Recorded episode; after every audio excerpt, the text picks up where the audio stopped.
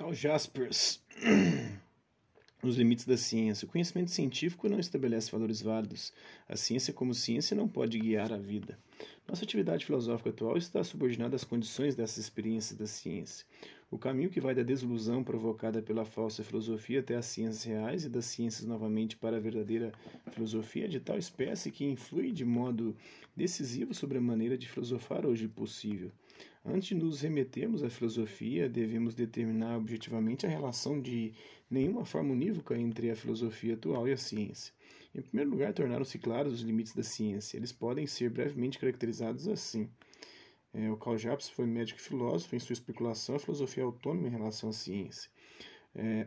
O conhecimento científico das coisas não é conhecimento do ser. O conhecimento científico está particularmente dirigido sobre objetos determinados, não é dirigido sobre a própria realidade. Por isso a ciência se apresenta do ponto de vista filosófico justamente por meio do saber, o saber mais radical do não saber, isto é, o não saber o que é o próprio ser. Bem, o conhecimento científico não está em grau de dar nenhuma direção para a vida. Não estabelece valores válidos. A ciência, como ciência, não pode guiar a vida. Para sua clareza e decisão, ela remete a outro fundamento de nossa vida. Se a ciência não pode dar nenhuma resposta à pergunta que se refere ao seu verdadeiro e próprio sentido. O fato de que a ciência exista baseia-se sobre impulsos que não podem nem mesmo eles ser demonstrados cientificamente como verdadeiros e como tais para dever existir.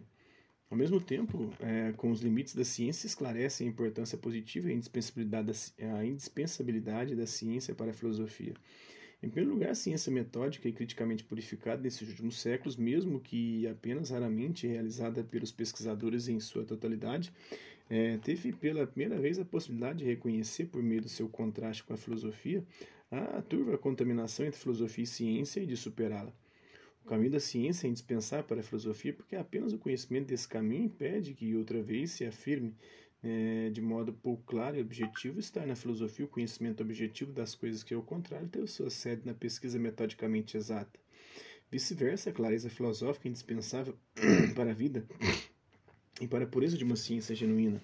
Sem filosofia, a ciência não compreende a si mesma e até os pesquisadores, caso se sintam desorientados sem a guia da filosofia, abandonam a ciência em sua totalidade, embora continuando a trazer à luz conhecimentos especiais sobre a base do saber conquistado pelos grandes iniciadores. Portanto, se de um lado a filosofia e a ciência não são possíveis uma sem a outra, é, se do outro sua turva contaminação deve mais continuar, será nossa tarefa atual de realizar a verdadeira unidade entre elas, depois de sua separação. A atividade filosófica não pode ser nem idêntica nem antinômica em relação ao pensamento científico. Em segundo lugar, apenas as ciências que pesquisam e, portanto, fornecem um conhecimento convincente dos objetos nos colocam diante dos dados de fato dos fenômenos. Apenas por meio delas eu aprendo a conhecer com clareza. Assim, por exemplo, se ao filósofo pesquisador faltasse a sintonia com as ciências, ele permaneceria sem conhecimento claro do mundo, como que cego. Em terceiro lugar, o filosofar, que não é fabulação, mas pesquisa da verdade, deve absorver em si a atitude científica e o modo de pensar científico. É característica da atitude científica a distinção permanente entre o saber demonstrado e o saber unido ao saber do método que a ele nos conduz, isto é, ao saber dos limites de sua validade. Além disso, a atitude científica é a pronta disposição do pesquisador a aceitar toda crítica às suas opiniões. Para o pesquisador, a crítica é uma condição de importância vital, ele não pode ser é, jamais suficientemente criticado a fim de provar sua perspicácia. Também a experiência de uma crítica injustificada age de modo produtivo para um verdadeiro pesquisador.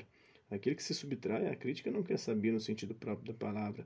A perda da atitude e do modo de pensar científico ao mesmo tempo a perda da veracidade da filosofia. Tudo influi para que a filosofia se una à ciência. A filosofia se impõe sobre as ciências de modo tal a tornar realmente presente o íntimo sentido delas. A filosofia que vive na ciência dissolve o dogmatismo sempre renovado da própria ciência. Este sucedâneo, tão pouco claro da filosofia, mas a filosofia se torna, sobretudo, a garantia consciente do espírito científico contra a hostilidade da ciência. O viver filosoficamente é inseparável da atitude que requer a absoluta liberdade da ciência, é o Carl Jaspers na sua filosofia da existência. Isso, espero que vocês tenham gostado do vídeo. Quem curtiu, dá um like, quem não curtiu, dá um dislike. Hasta la vista, babies, e até a próxima.